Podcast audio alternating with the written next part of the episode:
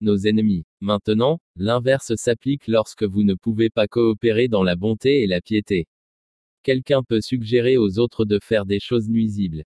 Le verset dit, ne coopérez pas les uns avec les autres dans les péchés.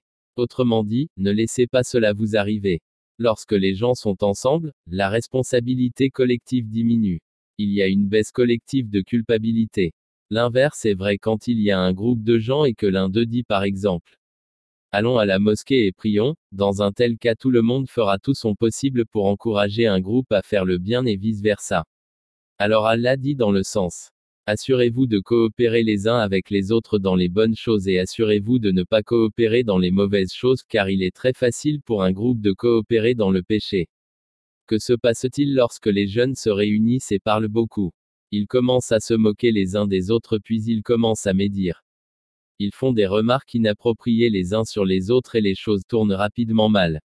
Par exemple, vous allez à un dîner et au début, la conversation commence de manière productive, mais finalement elle se transforme en une conversation vraiment mauvaise ou pécheresse et elle continue pendant une heure, ceci est un péché.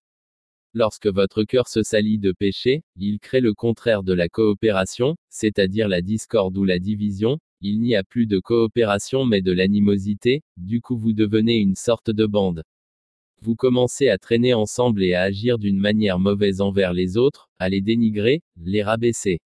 Plus vous vous rencontrez, plus vous vous coupez du reste du monde et c'est l'un des grands dangers qui menacent le travail islamique.